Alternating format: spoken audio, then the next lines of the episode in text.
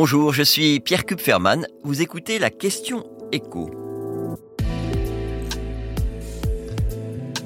Que change l'accord entre les syndicats et le patronat sur les retraites complémentaires?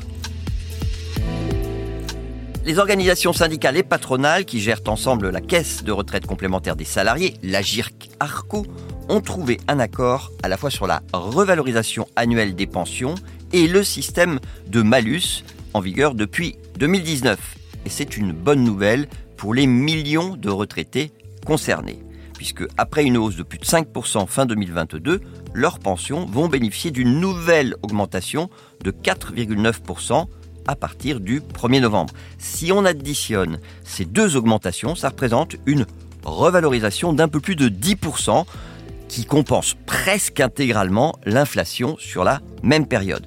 Près de 13 millions et demi de retraités sont concernés. La plus grande partie, ce sont des ex-salariés du privé à qui l'Agir Carco paye un complément à leur retraite de base grâce aux cotisations spécifiques qui pèsent sur les salaires bruts versés par les entreprises. Mais il y a aussi les personnes qui touchent une pension de reversion après le décès de leur conjoint et qui, elles, n'ont pas forcément cotisé.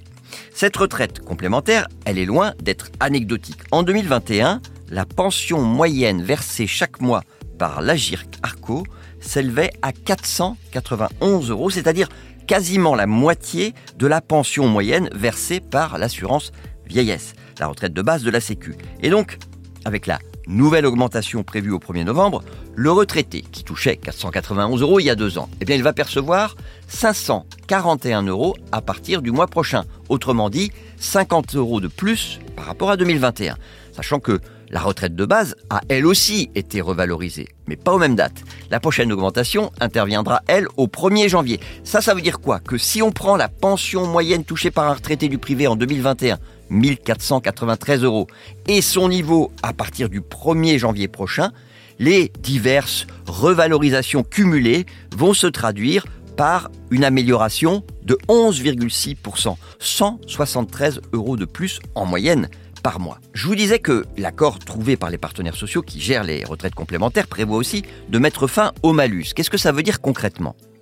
Que l'Agir Carco va cesser de faire des économies en minorant la retraite complémentaire appliquée à tous les nouveaux retraités ayant suffisamment travaillé pour bénéficier de la retraite de base à taux plein, mais qui refusaient de faire des prolongations. C'était ça le principe du malus. Hein. L'Agir Carco proposait bah, soit de travailler une année de plus, ce qui faisait rentrer plus de cotisations dans les caisses, soit de prendre sa retraite immédiatement, comme prévu, mais avec une pension réduite de 10% pendant 3 ans. Eh bien, ce principe ne sera plus appliqué pour les nouveaux retraités à partir de ce 1er décembre, et les syndicats ont aussi obtenu qu'il soit écourté pour les retraités à qui ce malus est déjà appliqué. Tout le monde, en fait, touchera 100% de sa retraite complémentaire à partir du 1er avril. Vous venez d'écouter la Question Écho, le podcast quotidien pour répondre à toutes les questions que vous vous posez sur l'actualité économique. Abonnez-vous sur votre plateforme préférée pour ne rien manquer et pourquoi pas nous laisser une note ou un commentaire. À bientôt.